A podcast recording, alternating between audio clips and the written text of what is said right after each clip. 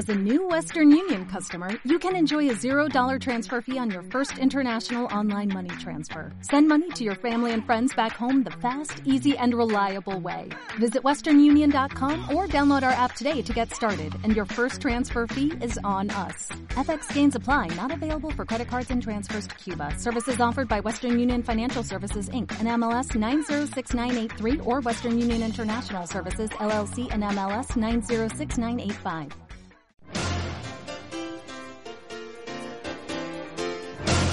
El giroscopio con Ezequiel Triñaque.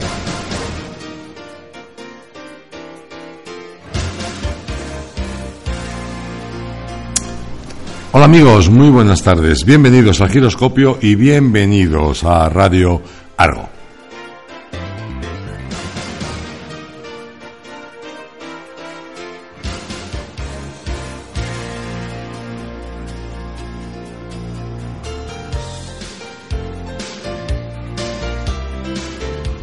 Esta semana aquí en el Club Argo tenemos multitud de actividades. Mire, les cuento, eh, hoy lunes, mañana martes, estamos con el primer campeonato de MUS Argo. Eh, ya saben que a las 8 de la tarde empiezan. Bueno, eh, además, además tenemos este miércoles fútbol, fútbol, fútbol de la liga en el que juegan a las 8 de la tarde el Real Madrid Almería y a las 10 el Villarreal Atlético de Madrid. Y el jueves, el jueves tenemos una cosa especial. El jueves tenemos un divertidísimo y créanme, elegante tapersés mixto. Va a ser un pequeño guiño adulto al sombreado de Grace. Y por supuesto, pues copas. Si ustedes reservan, pues muchísimo mejor. Y luego el sábado, pues seguimos con la liga. Seguimos con la liga. A las 6 de la tarde tenemos Atlético de Madrid, Atlético de Bilbao. Y luego a las 8 el Sevilla Real Madrid. Saben que hay esa madrugada, hay un combate de boxeo extraordinario.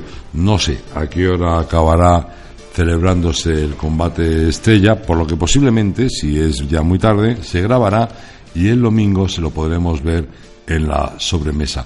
Y la semana que viene les contaremos más cosas, porque la semana que viene eh, seguimos con el MUS, habrá un taller de maquillaje, está la Champions con el Barcelona y el Madrid. Incluso el día 7 eh, Vicky y yo y todo el equipo de, de, Radio Argo, del giroscopio, pues vamos a presentar un libro, un libro con la ayuda de todos, y eso será el, el jueves día 7. Bueno, y ahora amigos, vamos a empezar, que verán la cantidad de cosas que tenemos para hoy.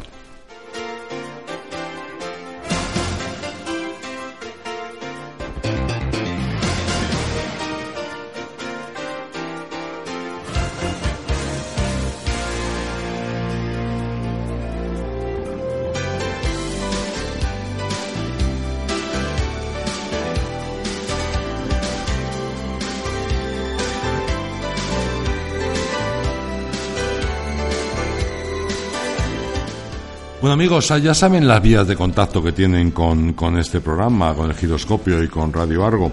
Empecemos por el Twitter que es arroba radio-argo, el correo electrónico club radioargo.com, el muro de Facebook Radio Argo y nuestra página web radioargo.com. Ahí ya saben que pueden escuchar y descargar tanto todos los programas del giroscopio como todos los programas de Argo de Jazz que dirige y presenta nuestro amigo Juan Vera. Y ahora, Vicky Bañez, muy buenas tardes, ¿cómo estás? Hola, buenas tardes. Has llegado justita de tiempo, ¿eh? Justita, justita, sí. Eso es porque te lías con tus amigotas. Puede ser, puede ser. Claro, te lías con tus amigotas y luego, claro, pues a ver. Pues, pues a ver cosas. ¿Qué envidia tienes? ¿De tus amigotas? Sí, de haberme enrollado con ellas. Te podías haber enrollado tú también, ¿verdad? Por eso. pero yo soy una persona que soy muy consciente de mis obligaciones y me vengo a mi radio a mi hora. Por eso yo me he relajado un poco, porque sabía que estabas tú. Bueno, y nuestro amigo Eduardo. También, también. Eduardo Cordo, buenas tardes. Buenas tardes. ¿Cómo estás? Mejor imposible. ¿Tienes un viaje en ciernes? Bueno, pero eso es otro asunto. o sea, él se nos va a escaquear. Yo llego un poquito tarde, pero él se va a escaquear un día completo. Sí. Que es peor. Sí, pero yo no he dicho lo que ha dicho Ezequiel de ti. O sea, que no te metas conmigo. Yo no he dicho Eh, nada no, no ha dicho nada malo, No, ha dicho no, que me he enrollado no, con mis amigotes. cuando- Y eso se ha demostrado no, que es puritita envidia. Cuando no estabas aquí, tengo testigos. Ah, bueno, eso ya. Pero mira, Que no, que lo, no, que lo no, de que ojos no. que no ven, corazón que no siente, lo mismo con los oídos. Como no me he enterado, no me importa. Que no, que no, que no, que no, que no. No, seguro que se habla muy bien de mí, me lo imagino, cariño. Seguro. Mire, eh, quería comentar una cosa, porque ahora mismo eh, Eduardo, aprovechando que, que se va a ir eh, de viaje, que el jueves no va a estar aquí, pues dice, déjame la radio para mí solo, para mí solo, que me voy a jartar. Pero antes de que los demás podamos meter baza, yo quería contarles una cosa. Y es que en estos días, el día 12 y 13 de mayo, como el día 9 de junio, se va a cerrar el edificio. Se cierra el edificio, se cierra el club por limitación de aforo, reservas, claro. Y esto, por supuesto, con la aprobación de la Junta Directiva. Entonces, ya saben, el día 12 y 13 de mayo y el 9 de junio, pues estará, estará cerrado por aforo completo el, el Club Argo. Eh, Va a ser solamente esos días. Y bueno, y ahora Eduardo, mm, vamos a dejar que Jesús nos ponga un poquito de musiquilla para ambientar un poco el tema y vamos a seguir hablando de nuestro gran amigo y tu gran estudiado Cervantes. Y nunca bien ponderado, Cervantes. Nunca bien ponderado Cervantes. En un ratito nada más, ¿vale? Sí. Venga. El giroscopio con Ezequiel Triñaque. Radio Argo, nuestra radio. Strumming my pain with his fingers, singing my life killing me softly with his song, killing me softly with his song, telling my whole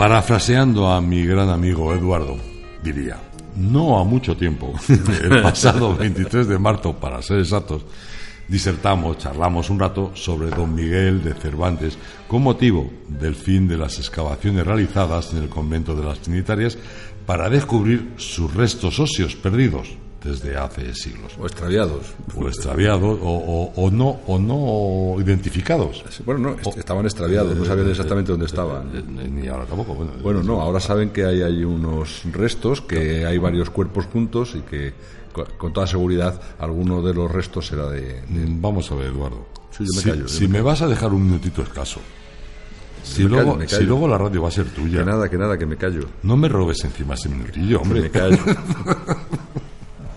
Bueno, como decía, que se han descubierto los, los restos óseos, bueno, que ya sabía dónde estaban. Perdóname, pero es que como en el libro me pones que no me callo ni debajo del agua, además pues voy a hacerte caso. Bueno, pero, pero, pero espérate a que salga el libro, hombre, no empieza a descubrir las cosas. Bueno, pues como yo les comentaba, ese día comentamos por encima la discrepancia existente entre varios prestigiosos historiadores sobre el lugar de nacimiento del autor del Quijote y advertimos que ese sería un tema para tratar en otro momento. Y amigos míos, pues ese momento ha llegado y nos lo va a contar mm, de una forma muy interesante, créanme, nuestro amigo Eduardo Cordo. A ver, ¿qué nos cuentas, Eduardo? Pues que hay muchas biografías del insigne escritor eh, que parecen dejar pocas dudas sobre su muerte en Madrid el 22 de abril de 1616. Del que tendríamos que apuntar también la coincidencia de que comentaban que murió el mismo día tanto Miguel de Cervantes como William Shakespeare, y no es cierto. No es cierto. Y no es no es cierto. De hecho, incluso en el caso de, de Cervantes, es posible que muriese un día antes y que lo inscribiesen al día siguiente, entonces aparece la fecha de, de fallecimiento el día siguiente. Pero bueno, lo que sí que está claro es que murió en Madrid y que mu- murió en estas fechas, en el día 20 22 de abril de 1616. Sin embargo, eh, sus orígenes manchegos albergan muchas sombras para un puñado de expertos que sitúan su lugar de nacimiento en León, Zamora o Galicia. Eh, bueno, porque en las fechas de su nacimiento Sanabria pertenecía administrativamente a Galicia. Qué, Para... qué- qué bien que ha venido Vicky. Sí, sí, nos ameniza con, con ruiditos. Es que las mujeres tenemos bolso y cosas de esas, que a vosotros os agradan porque luego podéis guardar las cosas, pero claro, de vez en cuando hacerlo. Sí, bueno, Joder, tiene más salidas que el metro, hija. Bueno, vamos a ver qué, qué Son estábamos los años, todo se aprende. Sí, bueno. No, hablaba de que, de que Galicia en aquella época, en estas épocas en las que nació, nació Miguel de Cervantes, Saavedra, hago el, el inciso, eh, eh, bueno, pues Sanabria pertenecía realmente a, a Galicia, era, un, era parte de la, de la provincia de Orense. Luego pasó a León y desde la última redistribución provincial pertenece, como todo el mundo sabe, a Zamora. Eh, también es cierto que he dicho antes eh, el origen manchego, y esto no sé si habrá sonado un poco raro, es que en aquella época Alcalá de Henares pertenecía a la Mancha, ¿Es verdad? de tal manera que por eso he dicho lo de manchego. ¿eh? Bueno, fue, fue quizá el insigne Luis Astrana Marín, eh, eh, nacido en Villascusa de Aro, un, eh, bueno, pues un historiador de, los, de los buenos, de los que da- ha dado prestigio y gloria a este país. Y digo que nacido en Villa Escusa de Aro, que precisamente fue donde Isabel la Católica promovió la creación de una universidad hasta que el cardenal Cisneros, nacido en Alcalá de Henares, ordenó la fundación de la Universidad Alcalaína e incluso se llevó los sillares del edificio de Villa Escusa para realizar la espléndida fachada de la de, la de Alcalá. Es una historia extraordinaria. Además, Sí. tú también, igual que eres un conocedor de Cervantes, también lo eres del Cardenal Cisneros. Y un día podía mostrarle por ahí. Sí, al cardenal Al Cisneros. Cardenal Cisneros, me refiero, claro. Literariamente hablando. Cuando tú vuelvas de tus viajes por ahí. Bueno, pues sí, podemos hacer- podemos hacer algo porque es un personaje muy. Sí, interesante. muy interesante. No, decía que, que, que efectivamente que se trajeron los sillares de, de la fachada de la universidad, del edificio que estaba eh, eh, ya destinado a ser universidad en, en, este, en este pueblo conquense. eh, de tal manera que sigue estando allí, en Villascusa sigue estando el edificio Sí, con la falta de las. Con, los huecos, sí, eh, claro, curioso, es, es tremendo, pero bueno, es así. En definitiva, eh, decía que fue quizás Astrana, Astrana quien primero discrepó eh, de las tesis oficialistas, coincidiendo con otros autores en que los paisajes, supersticiones, juegos o incluso la fauna y flora que aparecen en el Quijote son más propios de León, Galicia, Asturias o Cantabria que de la Mancha. Astrana, además de traductor de las obras de Shakespeare, publicó en 1948 su abrumadora y monumental Vida ejemplar y heroica de Miguel de Cervantes Saavedra, siendo en 1958 cuando se publicó su séptimo y último volumen, precisamente un año antes de su fallecimiento. Eh, por este, esta obra, esta singular obra, eh, le fue concedida la encomienda de Alfonso X el Sabio. Ya antes, en 1953, fundó la Sociedad Cervantina con el propósito de fomentar el conocimiento de la vida y obras de Miguel de Cervantes. Era, como decíamos, un gran eh, cervantinista. En su obra El libro de los plagios dio una caña inmisericorde, incluso con burla, a la obra del cervantista Francisco Rodríguez Marín eh, justo lo que hace ahora este con los que discrepan de sus, de sus, opiniones. Hay el daño que hace la soberbia y otros pecados nefandos. Pero bueno.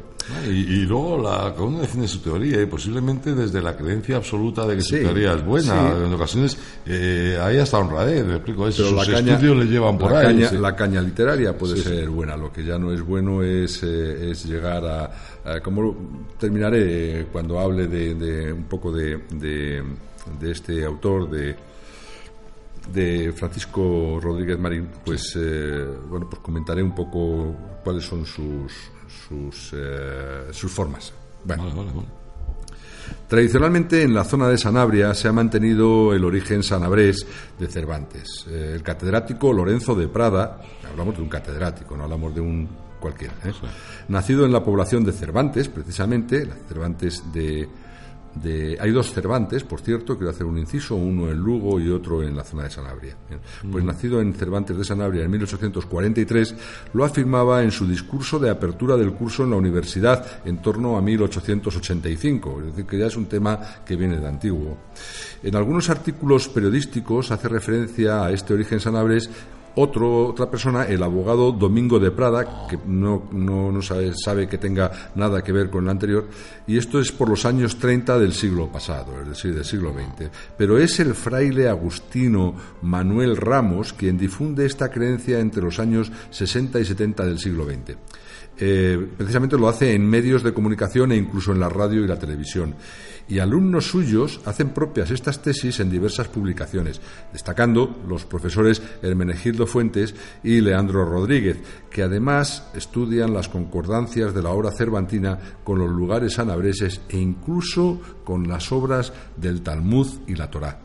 Joder. Pero estos son Ah, estudios. Y ahí ya empieza la discrepancia incluso con el, hasta con la fecha de nacimiento. Sí, sí, esto- Eh, dos años arriba, dos años abajo. Sí, eh, la tesis oficial habla de, de, de 1547, cuando realmente, ahora lo, lo- lo explicaré, eh, parece ser que nació en 1549.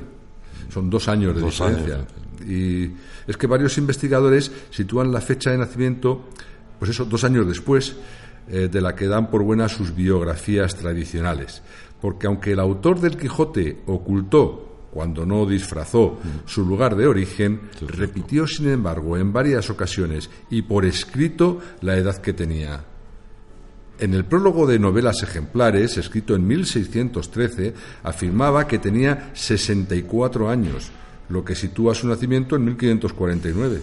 Claro. También en 1580 repitió en tres ocasiones que tenía 31 años, ante un notario cuando fue rescatado de Argel, ante un escribano en Madrid al declarar a favor de un compañero, y la tercera vez en una declaración para evitar una condena. Entonces, ¿por qué se ha creído que nació en 1547? Claro, es que estamos hablando efectivamente de que ya hemos comentado que en la partida de nacimiento de Miguel de Cervantes Saavedra eh, hay tachaduras, hay correcciones. Claro. Mira, César Pero Brandariz, ¿por qué? Hombre, nuestro amigo César. amigo... Un abrazote de aquí a nuestro amigo César, que hace mucho que no lo veo. Sí, pues amigo y, y, bueno, muy buen amigo, eh, que es un investigador madrileño con orígenes gallegos y sanabreses. eh, ha escrito además tres libros ya sobre Miguel de, de Cervantes. Este hombre es licenciado en Derecho y Empresariales y ha sido profesor de ICADE. Pues además de otros historiadores, sostiene que la partida de bautismo, datada en 1547 en Alcalá de Henares, fue realizada en diciembre de 1580 a petición del propio escritor y lo hizo al corregidor de Madrid. Eh, Brandariz opina que esa partida quizás sea de algún familiar del escritor, hijo del cirujano Rodrigo de Cervantes, y de Leonor Cortinas. El cirujano Rodrigo de Cervantes, que es el que hablamos, que estaba en el hospital. que estaba en el hospital de, en de- Alcalá de Alcalá de Henares, Hablamos de, un sangrador. Eso, se llama sangrador, que bueno, se le llamaba cirujano. Bueno, y de Leonor Cortinas, que son los que constan como progenitores del literato en las biografías. En esta supuesta partida, el nombre del recién nacido, Miguel, es añadido con posterioridad a la escritura original y no aparece su segundo apellido, Saavedra, que tampoco corresponde con el apellido materno. Recordemos que por aquel entonces, bueno, igual que ahora, pero por aquel entonces el segundo apellido era realmente importante. Acuérdate que estamos en, en el siglo XVII, eh, justo en plena época de la limpieza de sangre, Claro. eh, de, de sangre pura, eh, que no hubiera ninguna mácula. eh, es, era- era absolutamente, es absolutamente importante saber quién es quién porque la Inquisición está al acecho y a todos los que son de origen judaico, pues eh, si no perseguirlos, que también, además los vigilaba. Sí, sí. Pues es curioso que Cervantes jamás utilice el apellido Cortinas de su madre, de su supuesta madre. Cortinas, que nació en Esquivia, la Y familia. utiliza la Saavedra, que y era de su utiliza, abuela. y utiliza el saber, no, no, de su abuela. Que, que tampoco, que, que- tampoco. que- que se dice que posiblemente, Que posiblemente a- su a- abuela- su abuela que está en Arganda enterrada por lo visto, Bueno, eh, ser. utiliza el saber, es, es absurdo, eh, pero bueno, ahí, ahí está, ahí está el, el- el tema, ¿no? O- ustedes amigos piensen lo que quieran. Eduardo, nosotros lo exponemos. Lo Luego ponemos, ya- efectivamente. Pues bueno, ya el famoso también historiador y filólogo Américo Castro, nacido en Brasil en 1885 y célebre cervantista, por cierto, murió, creo recordar que fue, lo estoy diciendo de memoria, creo que fue en Lloret de Mar, eh, en Lloret de Mar, sí, hacia 1953 o por ahí, pero bueno, lo estoy diciendo de memoria y a lo mejor puedo equivocarme, pues eh, fue seguramente el pionero en proponer el origen converso de Cervantes, porque asociaba la novela a los martirologios judíos. Sí. Eh, bueno, sobre este también luego nuestro inefable Rodríguez Marín también ha, ha dicho lo suyo, pero bueno, ya vendrá. Me parece que a Rodríguez Marín está esperando para el final. Sí, Eh, sí, porque primero estoy hablando de los que son heterodoxos, eh, luego ya hablaré de los ortodoxos. Vale, vale. Bueno, pues un libro sobre Cervantes y el Quijote de Santiago Trancón alimenta la idea de que el escritor, el escritor fue un judío converso de origen leonés y que las referencias a la Mancha no son más que un recurso literario, que las andanzas del Hidalgo están inspiradas en los paisajes del viejo reino de León y no se corresponden con los de la Mancha castellana. Trancón basa estas, estas consideraciones, que también sostienen los investigadores, investigadores heterodoxos, en las huellas familiares judías de Miguel de Cervantes y el conocimiento que tiene del paisaje, el entorno y las costumbres de la zona del noroeste peninsular, y que se encuentran repartidas a lo largo de todo el Quijote. Trancón nació en Valderas, León. Es doctor en Filología Hispánica y ha recibido el premio extraordinario de tesis doctorales por la UNED en 2006. Tiene editados media docena de libros y cientos de artículos. No es un Sí, don no, nadie. Además, Trancón asegura que los apellidos Cervantes y Saavedra son de origen judío y ubica su origen en la zona de Galicia y León. También sería judío, según el investigador, el apellido Quijana. ¿Recuerdan el nombre de Alonso Quijano? Que aparece en los antepasados de su mujer, Catalina de Salazar y Palacios. Además, el célebre escritor tuvo por amante, estamos hablando de Cervantes, que tuvo por amante a Ana Franca de Rojas, de la familia judía de Fernando de Rojas, eh, mujer con la que Cervantes tuvo a su única hija, Isabel de Saavedra.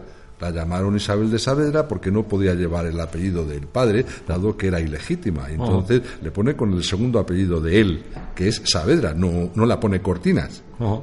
Que sería, Que sería, su en, segundo en apellido. teo- claro, sería su- en teoría lo que la tendría que haber Además, puesto. acuérdate que hablando de, de su gran enemigo, creo que era Quevedo, eh, cuando decía ese acento que tiene montañés. No, era, era López de Vega. López de Vega, digo. Hablaba de... Desde el acento montañés que hablaba tenía de él, Cervantes. Hablaba de él, del hombre que hablaba difícil, eh, porque no se le entendía. Este, por cierto, es Pero, pero el- mencionaba en concreto la palabra o la expresión acento montañés. Sí, en alguna de ocasión, sí, en sí. alguna ocasión, sí. Esto es un poco la, eh, como el, el libro de uno de los libros de César Brandariz, ¿no? El hombre que hablaba difícil.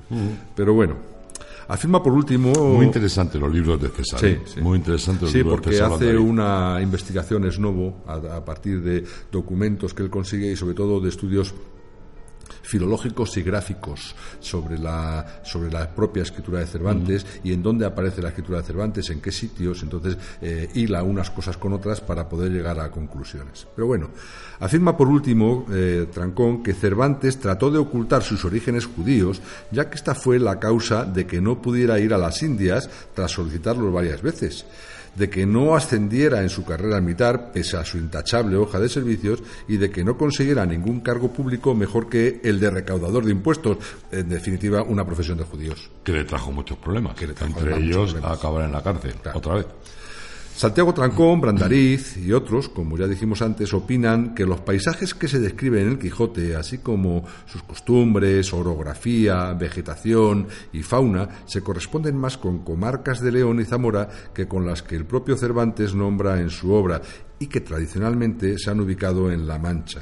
Es el caso de los acebos, nogales, cipreses, hayas, tejos, robles o castaños, o los de lobos, osos, jabalíes, truchuelas o mastines, que digo yo, ¿cuándo ha habido truchuelas en La Mancha? Eh, Trancón, Eh, ¿qué, qué es una truchuela? una trucha pequeñita, Ah, o sea, truchilla. sí, pero la llamaban truchuelas en la zona esa. Eh, hablaba destaca también pues los bosques, las montañas, los valles, verdes prados, cascadas, fuentes y arroyos y destaca los instrumentos musicales como flautas, dulzainas o gaitas zamoranas, que efectivamente en algún momento pues pueda pasar por allí algún Sí, arriero pero- pero que no lleve algo de esto, pero no como una cosa como algo habitual. No como algo habitual. Incluso los oficios, también comenta Sí. oficios extraños. Sí, que son propios del noroeste, del noroeste peninsular, como por ejemplo cabreros, trashumantes, segadores, molineros o arrieros, o productos gastronómicos como la cecina y tradiciones como la lucha leonesa, todo ello pues muy alejado de la Mancha. Además, Trancón, al igual que Brandariz, sitúan la ínsula barataria del Quijote en el cerro amurallado de Benavente. Y en cuanto a los molinos de viento, pues hay que decir que en aquella época no había en toda Castilla-La Mancha lugar alguno con más de 30 molinos de viento. Lo que sí corría, por ejemplo, en Holanda, donde además los llamaban gigantes. Entonces es muy, muy, muy, eh, muy ilógico, porque además en la obra de O sea, que Cervantes... trasladas la obra del Quijote, trasladas al Quijote, le, le pones le pones en Holanda. o, eh, No, no, no. Ah, no, es quiero decir ya- que, ya ta- que- viajar tanto. Que, que, que hablar en el mundo de 30, de más de 30 molinos de viento solo se daba en Holanda, no se daba en ningún otro sitio. ¿no? En- y que, bueno, pues incluso en la obra del Quijote, Sancho Panza habla, habla dice claramente y textualmente de que los molinos de viento, ni gigantes ni molinos de viento, que son todo invenciones de la cabeza de, de Quijote, es decir, que no había tal. Eso es lo que dice Sancho Panza, que se le tiene por el, por el lógico de Sí, la, se de la entiende pareja. por el- por el- Eh, pues eh, a lo que- en la obra de Cervantes sí hay referencias a personas y lugares de Sanabria, como es el caso de Dulcinea, también conocida como Aldonza Lorenzo, que era una villana de Sáyago. Brandariz asegura que cercano a Sanabria, en Santa Coloma del Terroso, Zamora, Terroso, Toboso, ¿le suena la similitud? Pues hay, una, hay enterrada una mujer llamada Aldonza Lorenzo, pero bueno, esto puede ser casual. También es cierto. Pero bueno. También la forma de hablar o de escribir de Cervantes avalan su lejanía con Alcalá de Henares o con Valladolid, donde nunca estudió ni en Valladolid ni en Alcalá de Henares. De hecho, recordemos que Cervantes no tenía estudios. No, no- vamos a ver, No, no, no, tenía no, estudios universitarios, universitarios, tenía estudios que había, eh, parece ser que los adquirió, como ahora eh, hablaremos también, en, en el colegio de los jesuitas Ajá. eh, de, de en Orense, un colegio de jesuitas en, en la provincia de Orense. Y justo también reconocer que Cervantes fue un autor que por aquel entonces que era muy dado todo el mundo a ello, Lope Vega, Quevedo. Eh, en cambio, Cervantes en ningún caso se, ¿cómo te diría? Se enorgulleció, eh, sacaba pecho por haber escrito una obra como la escribió. No, no se, la van a- literatura- no se vanagloriaba. Era un hombre que además era Sencillo. bastante, en el sentido, ya no tan sencillo, lo que no le gustaba era salirse de tiesto. Es decir, no era, no era osado como lo era Lope de Vega, no era osado como lo era, por ejemplo, Quevedo, no era una persona que, que dijera, pues aquí estoy yo. ¿Por qué? Eh, seguramente, seguramente, esto es una hipótesis, claro, seguramente porque él, que había vivido como manchado, tenía miedo de salir del tiesto y que le pudiesen, y que le De hecho, dar. incluso la forma en la que está escrita el Cervantes es una forma sencilla. Sí, bueno, Es una eh, sencilla, no- es, es, una, es, es sencillo, sí, pero al mismo tiempo tiene, tiene una, un lenguaje complicado, complicado incluso para la época. ¿eh? Complicado incluso para Pero la que época. no era, no era un lenguaje adornado, no era un lenguaje No, y, rebuscado. no, y no por esto y no por esto contado. y no por esto Cervantes era un inútil ¿eh? porque No, tiene, no, no, en tiene, absoluto, en tiene absoluto, estoy poesía hablando de- claro. tiene novelas bueno, las novelas ejemplares es, es de lo mejor que se puede encontrar en, en la obra de cualquier autor Pero estoy español refiriéndome en concreto al Quijote. Sí. Es un libro que está contado, muy bien narrado. Sí, no está eh, floreado. Que no es floreado, efectivamente. No es un libro. Bueno pues eh, Yo, sigo interrumpiéndote. Tú Sí, no, me disculpas, tranquilamente. no. Decía que no había estudiado, decía que no había estudiado eh, no había estudiado ni en, ni en Alcalá de Henares ni en Valladolid. Y Brandariz, eh, Brandariz hace un estudio del, decía, del léxico y de la grafía de Cervantes para afirmar que el autor aprendió a hablar en un entorno de influencia gallega y asturleonesa. Siempre usaba la X cuando en castellano ya se empleaba en esa época la J. Bien es cierto que no todo el mundo, Eh, claro, pero, eh, pero es- la la- pero los escritores gramaticales no existían. Claro, la- ya empezaba ya empezaba a normalizarse el castellano y ya la mayoría de los escritores, sobre todo los escritores pues que tendían a, a- a vender, que querían vender y que querían vivir de esto, Claro. pues ya utilizaban las nuevas formas porque era lo moderno. Eh, también utilizaba la cebilla, la C cebilla, Eh, cerraba la vocal átona o en U. Eh, bueno, pues como, como un y confundía la V y la B, cuando en castellano ya también se pronunciaba de forma diferente. Sí, pero insisto, pero no había unas reglas muy estrictas Eh, pero, se, pero, pero se estaban estableciendo las, Sí, las- estaban las iniciando, efectivamente, Solo en las, en las zonas más alejadas de lo que era el centro neurálgico, de lo que era la corte, pues en esas zonas todavía existían, en- según las zonas, existían pues mm, formas diferentes, antiguas, eh, pero que no eran iguales. En, en, eh, por ejemplo, en la zona astur, en galaico-asturleonesa no eran las mismas que, por ejemplo, en la zona de catalana, ni por supuesto en Andalucía. Es decir, eran, eran, eh, estaban alejados de la corte y consecuentemente tenían sus propias, eh, sus propias formas de decir las cosas o de escribirlas y sin embargo eh, entre ellas también eran diferentes. Eh, Brandariz, además, fíjate, aporta en su obra eh, un documento que apunta a que Cervantes no estudió en los jesuitas de Córdoba o Sevilla, como se ha dado en afirmar, sino en el colegio de Monterrey, que comentaba yo antes, cerca de Berín, en Orense. Es un era un colegio eh, jesuita. Eh, Brandariz identifica la caligrafía del escritor, hace una comparación con otras caligrafías que se sabe que son Sí, de él. Porque además tú fíjate, por aquel entonces el tema de la, de la gramática, de alguna forma, era libre.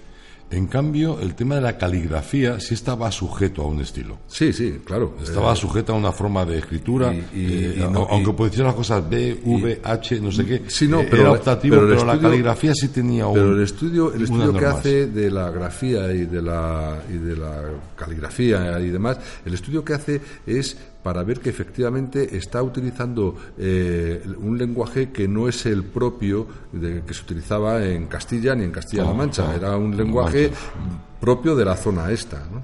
Eh, pues ya digo que identifica eh, en siete páginas de una representación teatral que para su uso escolar se había, se había escrito y ahí escribe ahí escribe Cervantes Eh, bueno el- el- os diré que el nombre de la obrita en particular es égloga eh, de Vírgenes de Ípara, de una égloga a la Virgen Madre de Dios o paridora de Dios, y añades que algunos personajes de Cervantes como Sanabrio, Daemón de la Galatea y el cautivo del Quijote son no ni más ni menos que un reflejo del propio autor en sus obras. Déjame un segundín y vamos a seguir el tema, está interesantísimo.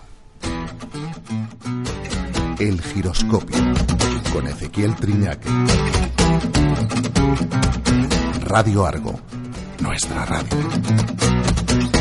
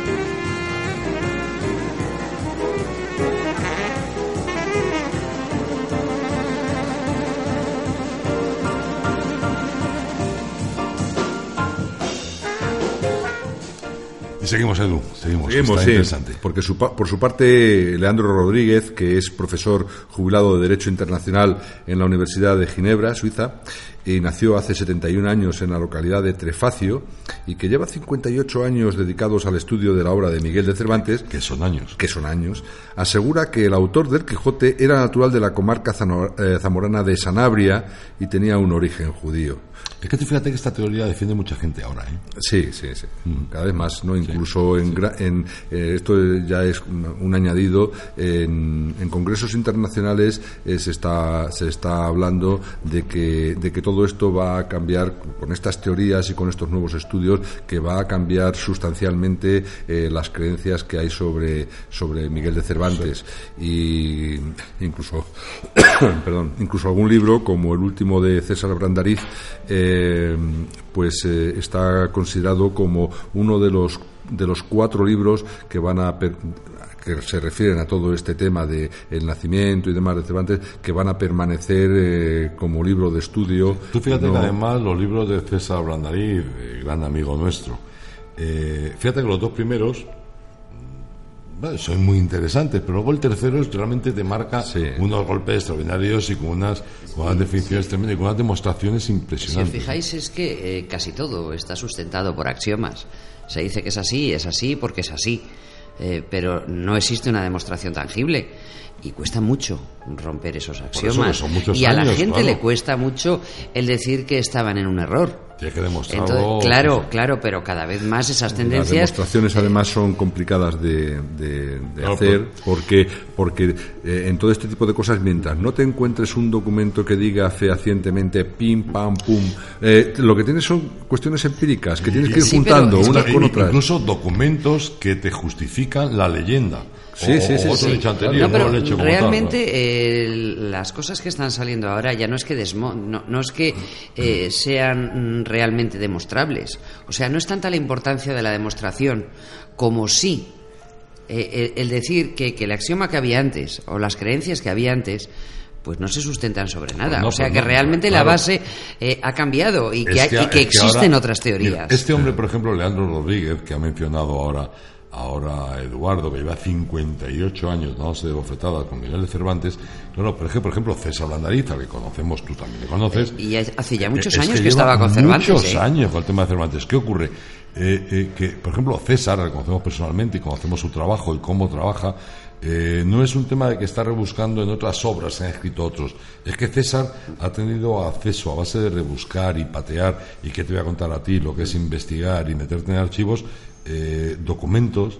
Es que yo lo conozco hace más de 20 años y ya habría Bastante escrito más. los primeros libros. Eh, Sí, empezó a escribir. Eh, César, César es un hombre que, que ha hecho de esto su pasión, Sí. porque no vive, no vive de ello. Sí, no, no, está cla- está claro, no puedes vivir No, no, de es un investigador, de, pero de otros de otros temas. Él se dedica, pues se dedica al marketing y a las grandes empresas y demás. No se dedica para nada a, a- a esto. Esto es su afición. Entonces todo su tiempo, todo su tiempo fu- fuera de su trabajo, pues robándoselo a la familia o robándoselo Pero al que descanso lo y demás. yo te Se quiero dedica decir, a sí, yo te quiero investigar. decir, lo Sí, sí. conocemos todos y lo sabemos, que mucho de lo que le aporta en los libros, sobre todo en el tercero, que es extraordinario, es en base a documentos conseguidos, buscando, eh, rebuscando, lleno de polvo, dedicándole horas y horas a no encontrar nada, eh, de repente encontrar algo que puede enganzar con aquello. Me explico que, por ejemplo, la, la, la tarea de César Landariz es una tarea eh, currada. ¿eh? No, no, tener, No, tener los libros, mucho tener, tiempo, tener los libros paciencia. en los que va subrayando palabra a palabra, las va sacando, las va colocando detrás la- y luego todas esas palabras las, co- las pone en consonancia con otras. Es decir, está haciendo una labor de investigación, pero, pero palabra a Sí, palabra sí, y sí. eso es No, muy no, es que quedan mil documentos Y por descubrir, decenios, ¿eh? y que están decenios. mezclados. Además están mal catalogados. Esta mañana, no, anoche estaba mirando yo, por ejemplo, con el tema de la exposición del 39 y me he sorprendido porque es curioso, porque hay un montón de documentos que están escondidos. Porque molestaba mucho en aquel momento y se escondieron para que no se supiera eh, la verdad de dónde estaban muchas obras de arte que desaparecieron, pero que luego sí se sabe dónde estaban. Esos documentos están empezando a salir a la luz ahora. Algunos, no todos, pero además es que están desperdigados. En el tema de eh. Vicky, en el tema, esto es una cosa que he ido yo sacando y demás. eh, en el tema de, de Miguel de Cervantes, hasta hasta muy entrada, muy entrado el siglo XX, muy muy adelantado el siglo XX, no interesó para nada que se indagara en sus orígenes, porque cómo iban a decir que era judío. Nada, ¿y cómo cambiar? ¿Y Tendremos, cómo tantos de nuestros ilustres ¿Y que han sido judíos. los- Sí, no, sí. pero si en Hay más de uno, ¿eh? En ocasiones ya no es tanto el tema de la procedencia, que, que- que puede ser, sino que además el, tener- el cambiar algo. Eh, Eso es lo que me refería antes con, la que- que- con que los axiomas está- establecidos. Eh, es así porque es así. Y entonces, claro, ahora te exigen que para decir algo que sea contrario tienes que demostrarlo. Dices, te lo voy a demostrar exactamente igual que tú te demostraste. Bueno, pero que te como es habitual, lo- lo que como es habitual nosotros, nos estamos ya liando. Vamos a ver, nos habíamos quedado en que Leandro Rodríguez, un gran estudioso, lleva 58 años dedicados al estudio de, de Miguel de Cervantes, eh, comenta, llega a la conclusión de que era natural de la comarca zamorana de Sanabria y que tenía un origen judío.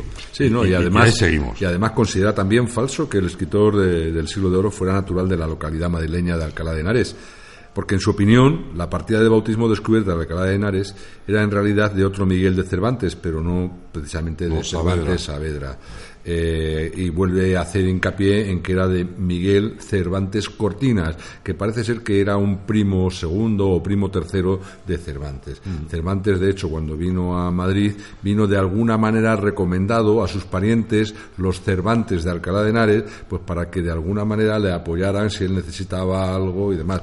Estoy hablando de cuando vino, cuando salió de las Eso, montañas. eso justificaría Eso las justif- enmiendas de la Claro, de nacimiento. Al no tener él unas partidas de, de pureza de sangre y demás, le interesa de alguna manera estar inscrito. Y eh, de ahí es donde viene lo de eh, lo que ha averiguado eh, César, César Blandariz, de que él mismo instó para que apareciese su nombre de alguna manera. Y él, efectivamente, sobre la partida de nacimiento aparece con una especie de, de raspadura eh, y sobre eso, con otra, con otra caligrafía distinta, aparece el nombre de Miguel. Y por cierto, y esto también es una cuestión que hay que valorar, en esa época el nombre de Miguel no era un nombre habitual para nada en la, en la, en la zona eh, de, de- ni de La Mancha, ni de, ni de Alcalá de Henares, ni de, ni de ningún sitio similar. De hecho, si os ponéis a, mi- a mirar los nombres de Miguel, de Miguel entre los grandes autores del siglo de oro,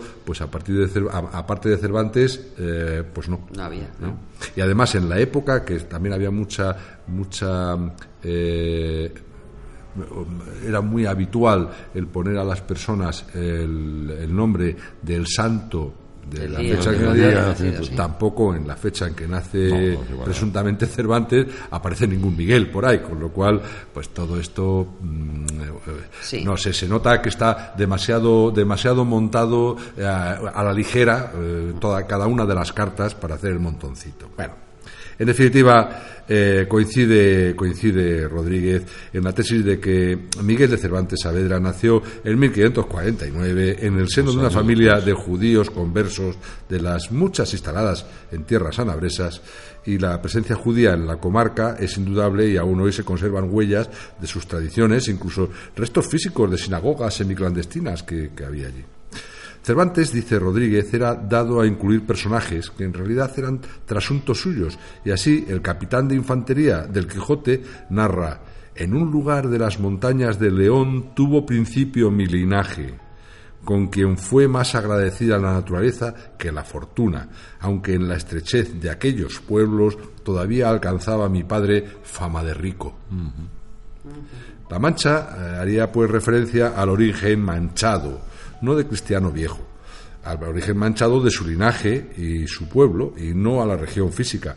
Otros estudiosos afirman que al comparar la obra de Cervantes con la de otros coetáneos, de los que se conoce a ciencia cierta que estaban o eran de la Mancha, se percibe claramente que Miguel describía de oído y no por conocimiento del terreno eh, el, el lugar que estaba, que estaba, eh, bueno, eso, describiendo, no esa es la palabra, bueno. Afirma además que los tres viajes del ingenioso Hidalgo transcurren principalmente por Zamora y zonas próximas de León y Portugal, en vez de Castilla-La Mancha. Bueno, y si os parece llegamos a los ortodoxos. Pues me parece Hasta ahora bien. los A ver, heterodoxos. a ver, eh, sí. a ver qué dicen los ortodoxos. Algo que dicen los, los de siempre. Pues hace, hace poco, hace unos días, ha aparecido una magnífica biografía del glorioso Cervantes, que he tenido yo la oportunidad de ojear, y editada y puesta a la venta recientemente, que está firmada por un profesor de la Universidad de Gerona, con más de 23 libros y numerosos escritos, y que responde al poco catalán nombre de Jorge García López, y hace que retomemos lo anunciado y volvamos sobre el tema. Eh, no voy a tratar de hacer una conferencia sobre el fondo de la biografía que nos presenta este, este profesor, si bien hay que constatar lo que creo necesario, la inmejorable calidad del escrito, su pulcritud y el conocimiento exhaustivo de la vida de, de- de don Miguel, pero de su nacimiento y origen no aporta ningún dato que no sea el mantenido por los conservaduristas del origen alcalaíno del autor. Vamos, que da por sentado ese dato sin más profundidad y pasa sobre él como en volandas. Es curioso el tema, sí. Sin embargo, después, el resto de la, de la biografía es, mm, es profundo, proclive a los datos, a los detalles, el por qué hacía esto, el por qué hacía lo otro, el por qué, es decir, todo este Es tipo que de cosas. realmente ¿no? cuando intentas desmontar las teorías establecidas eh, te metes en unos dilemas muy importantes porque muchas de, las muchas de las personas que han establecido esas teorías a lo mejor son tus pro- propios profesores Sí. En muchos casos, entonces no puedes meterte con ellos porque desmonta su historia. Sí, sí, no es muy claro. complicado, es una lucha de alguna forma de poder eh, muy importante. ¿eh? Pues fíjate que el prólogo de este libro lo realiza precisamente el conocido y prestigiado cervantista y académico, profesor Rico. Antes he dicho, me he confundido al principio cuando he dicho Rodríguez, Bueno, pues que, no- que Astrana, dado Marín le había dado caña a Rodríguez. A quien había dado caña era al profesor Rico. Profesor sí, ha habido un lapsus por mi parte. Esto de hablar así medio de memorieta es lo que tiene. Y más a cierta edad. y vas a ciertas edades, es verdad. Mira que te lo tengo advertido. Sí, sí, yo por eso. Pues, pues digo que este prólogo lo realiza el conocido y prestigioso y prestigiado cervantista y académico profesor Rico, que aplaude con regocijo la publicación de la obra. El prestigioso filólogo y académico de la lengua española, Francisco Rico, tacha de fantasías desbocadas las teorías sobre el nacimiento del autor del Quijote fuera de la tesis oficialista de la que él es máximo adaliz o valedor que claro. que, que afirma que es en Alcalá de Henares, eh, la cuna del, del inmortal Cervantes. ¿Qué trabajo cuesta cambiar cualquier cosa? Sí, sí, sí, y más en esta, en esta gente. No, no, sobre todo el llevar la contraria a otra persona, el decir que la otra persona se ha equivocado, eso es muy complicado, sobre todo en esos círculos, ¿eh? Pues dice Rico, son cuatro gatos. dice Rico que no hay ninguna duda de que Cervantes nació en Alcalá de Henares. O sea, que no hay ninguna No, no, duda. Él lo afirma Sí, sin más. Después de que la, locali- la localidad manchega de Alcázar de San, Juan, de San Juan reclamase para sí el orgullo de ser quien primero vio al novelista frente a Alcalá de Henares, donde según está reconocido desde el siglo XIX nació Cervantes. ¿Qué es lo que quiero decir? Que mm, la localidad manchega de Alcázar de San Juan lleva muchos años reivindicando que, que Cervantes nació allí. De hecho, se eh, descubrió una, una supuesta partida de nacimiento o de bautismo, que entonces no había partidas de nacimiento, sino de bautismo de, de Miguel Cervantes. Pero todo eh, pareció que era una falsificación y se desmontó. Entonces el propio, el propio este, em, este, lo diré, el profesor Rico, Sí. pues eh, cuando ahí habla de, de que eh, se ha vuelto otra vez a reclamar por parte de, de esta localidad de Alcázar de San Juan la- la- el, lugar de nacimiento cuna de nacimiento de Cervantes, dice que no hay ninguna duda de que Cervantes nació en Alcalá de Henares y eh, aquello que no tiene ningún sentido. Eh, dice más, Rico, dice la partida de bautismo de Alcalá de Henares está de acuerdo con lo que con lo que él mismo dice, eh, de modo que no hay ninguna duda. Mm, Pero no dice dónde Cervantes afirma que nació en esa villa. En ningún Es caso decir, Cervantes Yo, yo, por lo que sé, por lo que he leído, en ningún momento Cervantes dice que nació en esa villa. Eh, sí que dice algo acerca de Alcalá de Henares, pero no que naciera allí. Y lo que sí que es cierto es que efectivamente. eh, eh, como también Brandariz afirma, eh, solicita una partida de bautismo en, en Alcalá de Henares, pero eso no quiere decir que él diga que ha nacido en Alcalá de Henares. Bueno, es que el, el tema es, es complejo, ¿no? Señala Rico eh, a algún autor que afirma que personas con nombres iguales a algunos personajes de Cervantes existían en Alcázar de San Juan, pero que son coincidencias que no demuestran nada, y yo estoy de acuerdo, porque Cervantes insiste, dice él con machaconería, nació en Alcalá de Henares. Yo estoy de acuerdo en que el hecho de que haya personajes que se llamen como en, en Alcázar de San Juan o en Sevilla no o en Sevilla, nada, claro. que, claro, que haya personas que se llamen como lo. Claro. no quiere decir nada. Y lo de Sanabria, aquí ya se, espla- se, se explaya. Lo de Sanabria dice, pura locura. No obstante, que hasta el siglo XIX no fue un dato confirmado que Cervantes hubiera nacido en Alcalá de Henares. No había certeza de eso hasta que aparece la partida de bautismo, el autógrafo de Cervantes, donde dice que es natural de Alcalá, donde vivían sus padres y nacieron sus hermanos. Pero bueno, vamos a ver, primero habrá que saber si ese eh, pretendido autógrafo de Cervantes es realmente de Cervantes. ¿Lo ha hecho, lo ha visto un filólogo, lo ha visto Un calígrafo. un calígrafo? es decir, Bueno, eh, el tema está en, este, el tema es bastante candente. Un grafólogo. Grafólogos. Desautoriza además el académico a los partidarios de la afirmación Oye, de se que lo nació. podríamos pasar a, a Marian. Sí, que- María Ángel, y que, que hiciese un- estudiara.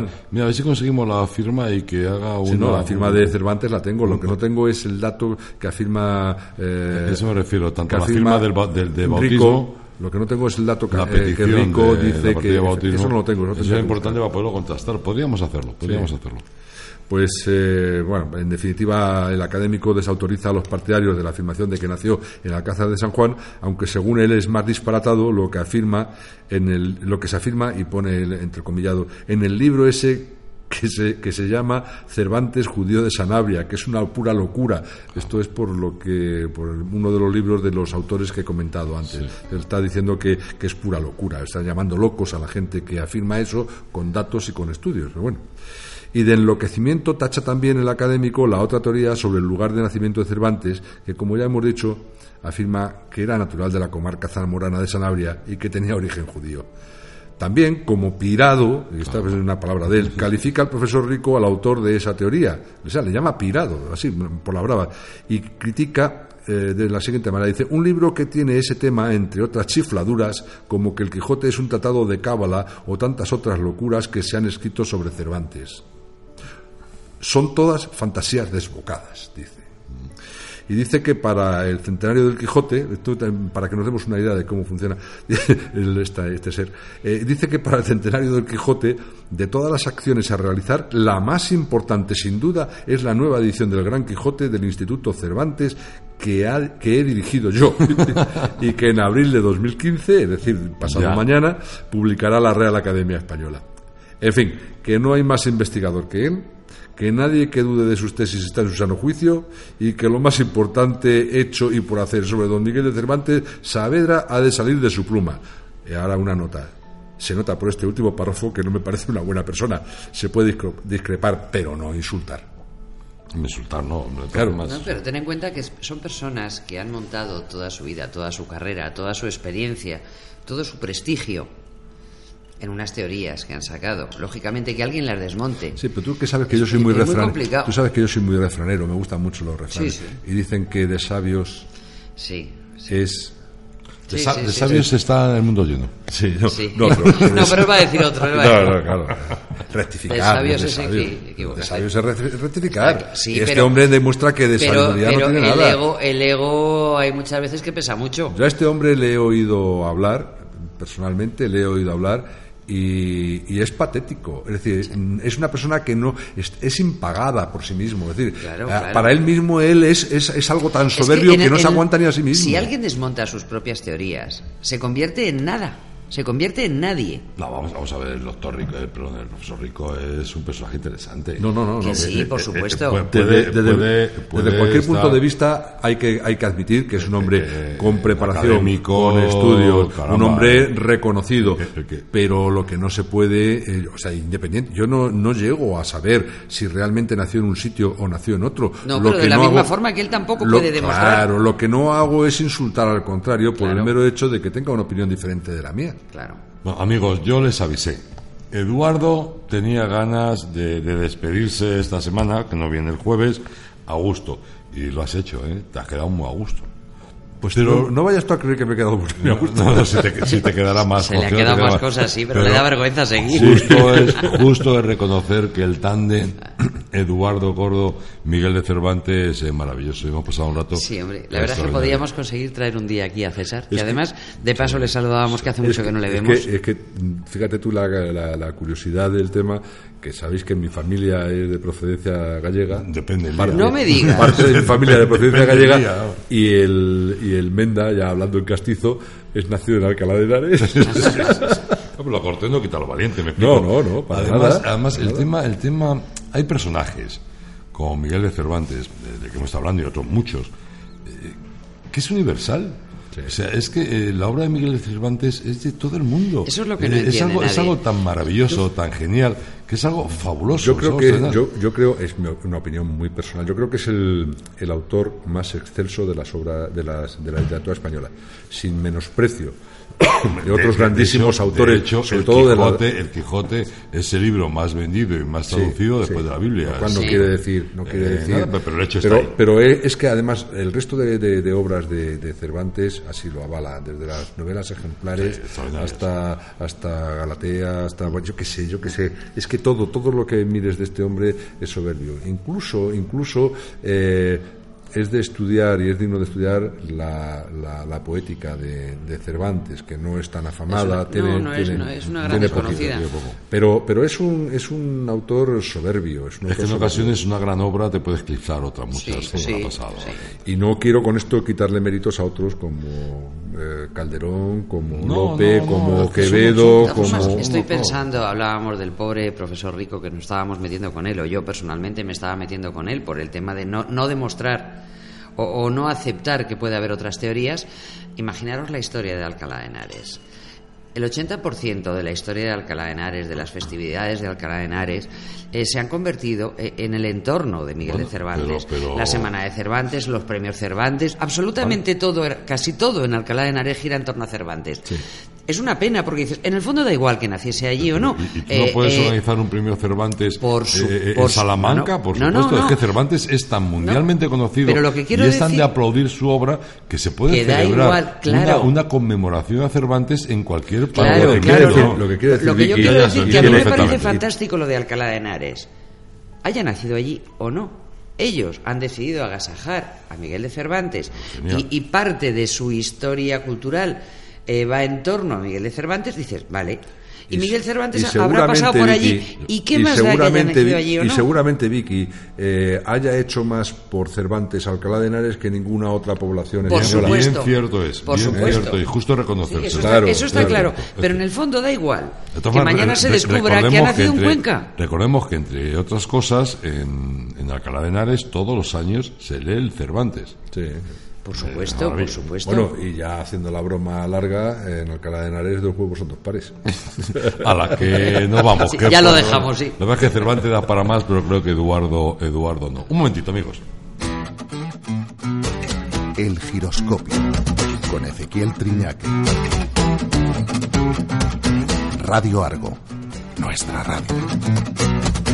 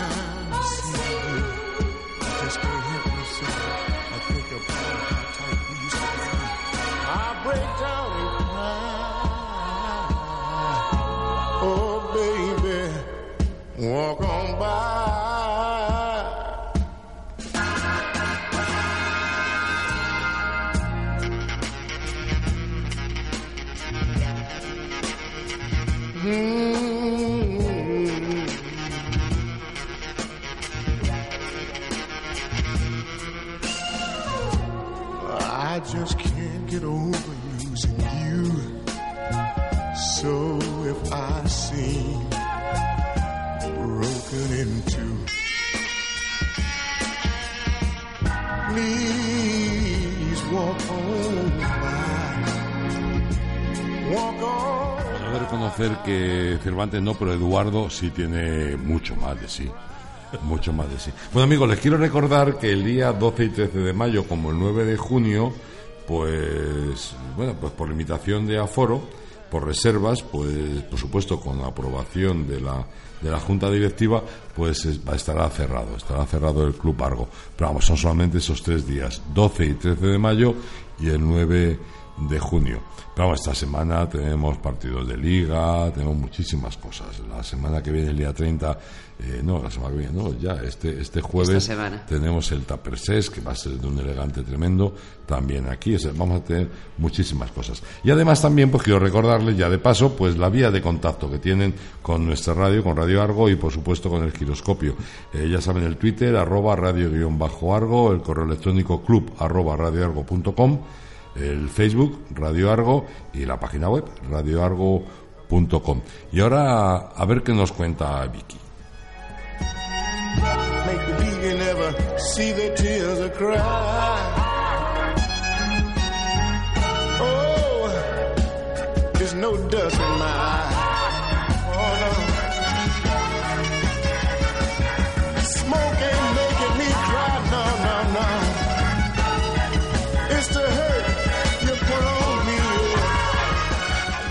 No, probablemente el nombre no les diga nada por sí solo, pero esta mujer, una perfecta desconocida para la mayoría, no me estoy refiriendo a Vicky, ¿eh? ha sido un personaje importante, muy importante en la historia. Aunque bueno, realmente desconocida, pues quizás no, ¿verdad, Vicky? Porque hay imágenes de ella, muchas imágenes de, De ella. desconocida absolutamente nada. Lo que pasa que eh, no se la asocia con lo que realmente es. Eh, de hecho, tenemos muchas imágenes de ella en nuestra historia. Y todo se lo debemos a nuestro genial pintor, a Goya. La verdad es que además hace, hace poco, por eso he traído a colección ese tema, porque hace poco estábamos hablando del Palacio de la Moncloa. Estábamos hablando de que fue la residencia de la decimotercera Alba, sí. duquesa de Alba, que de alguna forma esa duquesa de Alba es a la que se asociaba con las pinturas de Goya. Sí, porque de alguna forma también se entendía que había un romance entre Sí, Goya hubo una y- historia muy peculiar entre ellos dos. En ningún momento parece demostrado, parece. eh, no hubo realmente un romance, pero sí una relación A- muy a- peculiar. A, lo mejor pudo haber un amor no correspondido por parte de la, de la duquesa hacia, Es, es, hacia proba- es probable, pero lo que sí está claro es que tenían una relación muy cercana, muy entrañable, se llevaban muy bien y estaban asiduamente juntos. De hecho, hay muchas fotografías de ambos dos, eh, lo cual no implica que hubiera un romance real. Fotografías presumo que habría pocas. Pinturas, perdón. en aquella época eran pinturas, eran retratos, pero sí es cierto. Pero bueno, eh, realmente cuando lo comentábamos decíamos que esta dec- decimotercera duquesa de Alba, pues se dice que en su tiempo, y de alguna forma se mantiene, se ha mantenido en la historia, que fue la modelo de, de Goya cuando pintó a las majas, ¿no? El tiempo y las investigaciones, lo que estábamos hablando antes con el tema de Cervantes, pues nos han confirmado que no era cierto. ¿Y aquí sí ¿Y existe confirma- aquí sí existe la, confirmo- la confirmación. Entonces, realmente lo que quiero hoy hablar es de la que sí fue el modelo de estas obras. Mm, Todos saben que son las obras más famosas de nuestro genial pintor. Y Pepita Tudó, pues realmente fue la modelo tanto de la maja desnuda como de la maja vestida. Lo que pasa que, bueno, pues como en todo, como en el tema de Cervantes, pues hay mucha gente que prefiere seguir pensando que la modelo fue María Teresa de Silva, duquesa de Alba. Algunos por romanticismo, otros por mantener la leyenda, pero vuelvo a decir, es un hecho confirmado que fue Pepita Tudó la modelo. Y esto se debe, esta confirmación se debe a que existe una miniatura entre los fondos de la Fundación Lázaro Galdiano. Y el epígrafe de esta miniatura es Doña Josef- Josefa Tudó y Catalá, condesa de Castillo Fiel, princesa viuda de la Paz y de Basano y duquesa viuda de la Alcudia, y se refiere, por supuesto, primero al amante y después a la esposa de Manuel Godoy. Es- todos sabemos que fue el favorito de la reina María Luisa, esposa a su vez de Carlos IV, ¿no? Eh, entonces están hablando directamente de Pepita Tudó. ¿A quién se atribuye esta miniatura? Esta miniatura se atribuye a Guillermo Ducker, que era un miniaturista holandés que trabajó en Madrid entre los años el 1799 y 1805, más o menos, que es la fecha en la que están datadas las majas, por supuesto, y es la prueba gráfica de que Pepita Tudó fue la modelo de Goya en sus famosas pinturas.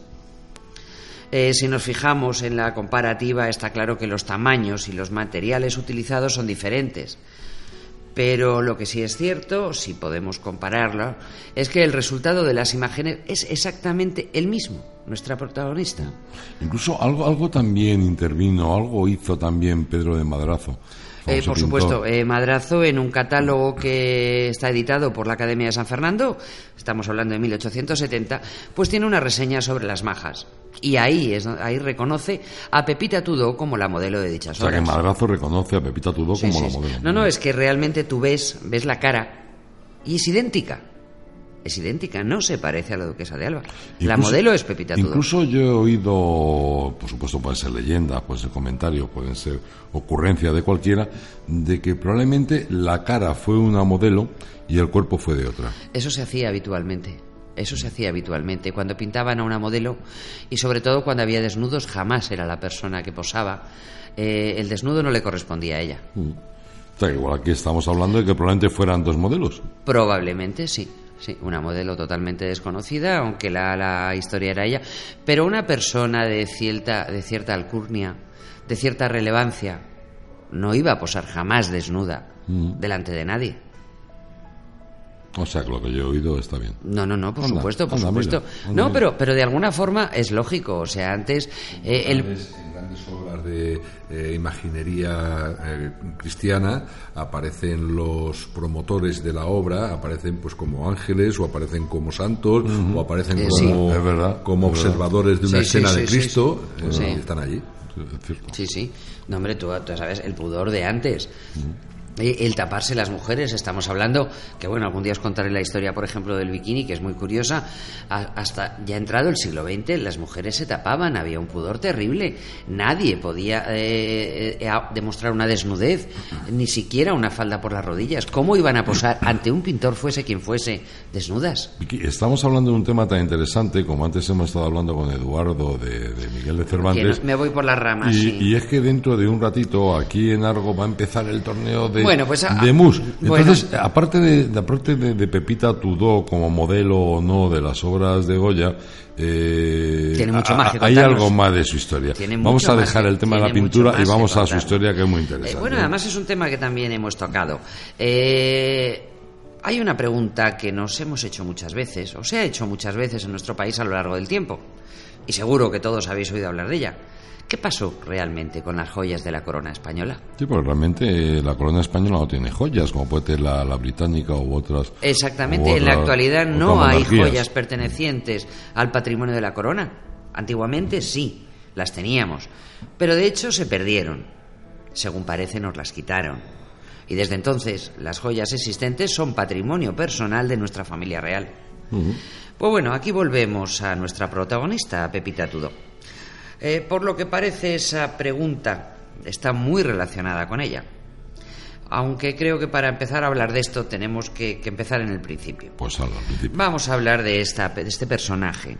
Eh, su origen fue humilde y con 16 años pues tuvo la fortuna, o la desgracia, de cruzarse con una figura peculiar en la historia de nuestro país. Estoy hablando de Manuel Godoy, la mano derecha de Carlos IV. O mejor dicho, el que mandaba en aquella época. Sí, porque realmente el rey no quería saber nada. ¿eh? No, era el favorito del rey. y el que fue, según dicen, el amante de la reina María Luisa de Parma. ¿Cómo se conoce Godoy y Pepita? Pues Pepita se presentó a Godoy reclamando unos pagos atrasados de la pensión de viudedad de su madre. Y en muy poco tiempo, eso ya no sabemos exactamente cómo, pero debió de ser una especie de flechazo, pasó a vivir en la casa de Manuel Godoy junto a su madre y sus hermanas. Según dicen las malas lenguas, fue un amor a primera vista. O sea, un braguetazo.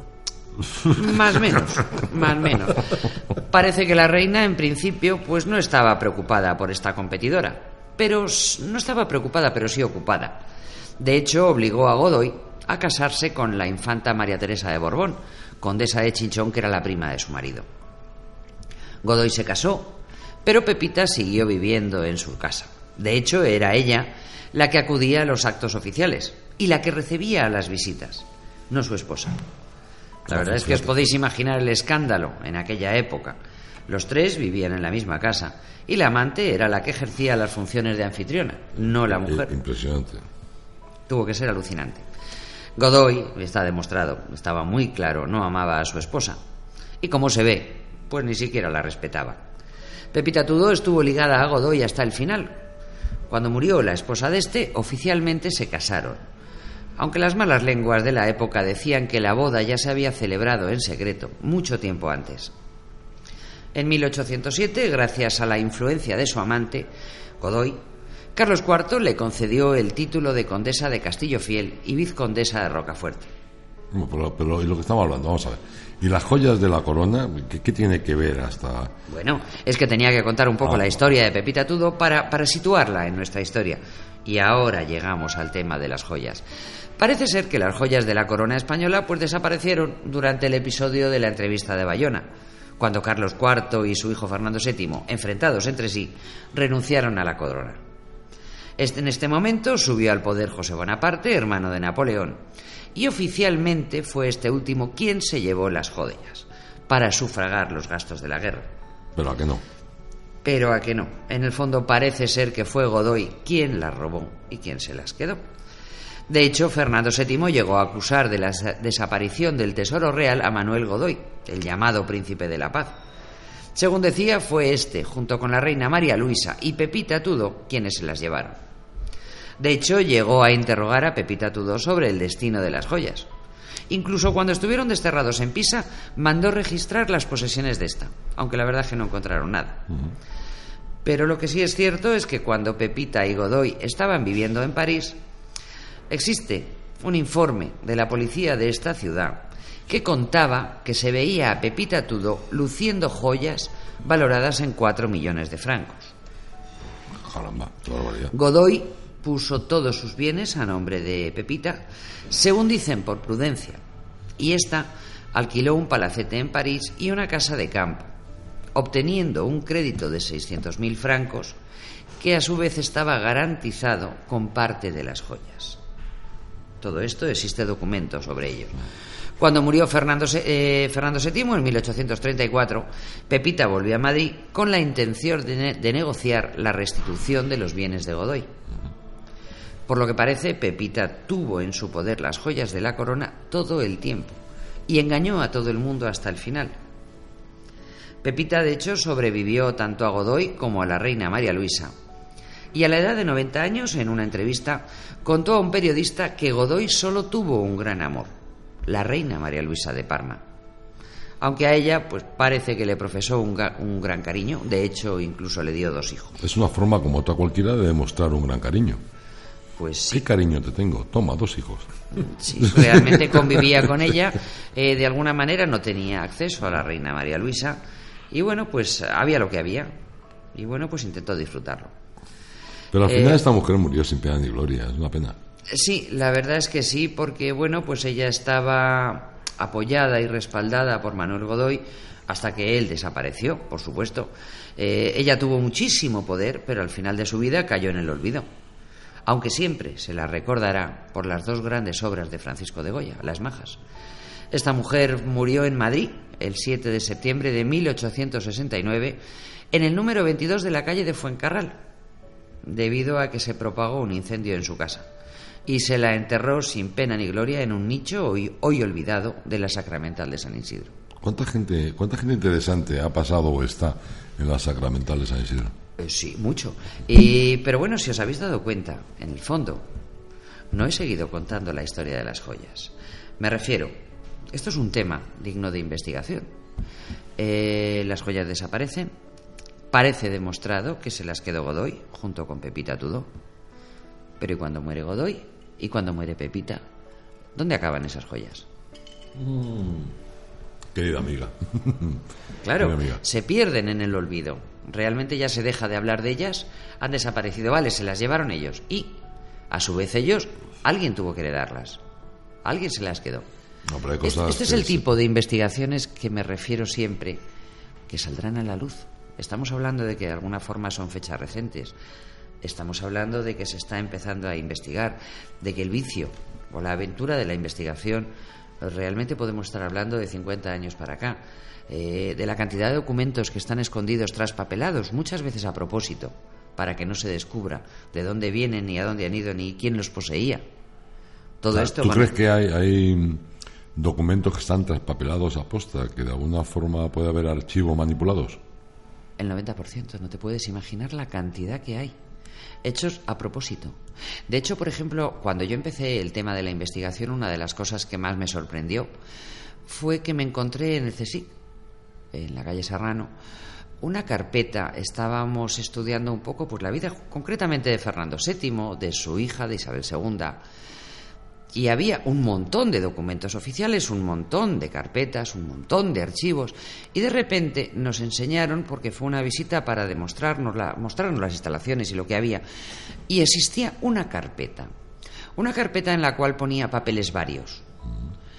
En esos papeles varios había, aparte de que eran cosas eh, que no tenían nada que ver con aquellos personajes ni con aquella época, y en esa de papeles varios se conservaban las cartas de Isabel II a su madre cuando la niña contaba tres años de edad y dibujitos que le mandaba a su madre que estaba en París.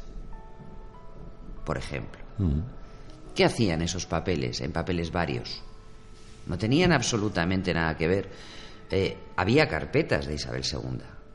Había un montón de documentos de ella. Seguro ¿Por qué no empezar? No, sigue en papeles varios. Porque está, está archivado ahí y sigue archivado ahí. Miki, interesantísimo. Muchísimas gracias también por haber estado aquí. Nos tenemos que marchar. Tenemos ahora el, el torneo, el primer torneo de, de Mus Argo. Afortunadamente para los participantes, ni Eduardo ni yo participamos. Por lo que Eso porque no me han avisado a mí, porque si no ya sabes que yo jugar no sé, pero ganar sí, me lo enseñaste tú. Sí, sí, sí, sí.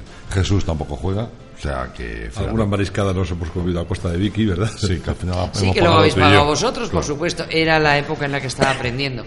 Ya no he vuelto a pagar nada más. Bueno, tampoco aquella la pagué, que No has pagado nunca nada en tu vida. No pagado nunca nada. No Hombre, nunca a mí me nada. enseñaron a ser mujer y a disfrutar de ser mujer, ¿eh? O sea, yo nunca me he quejado de ser mujer.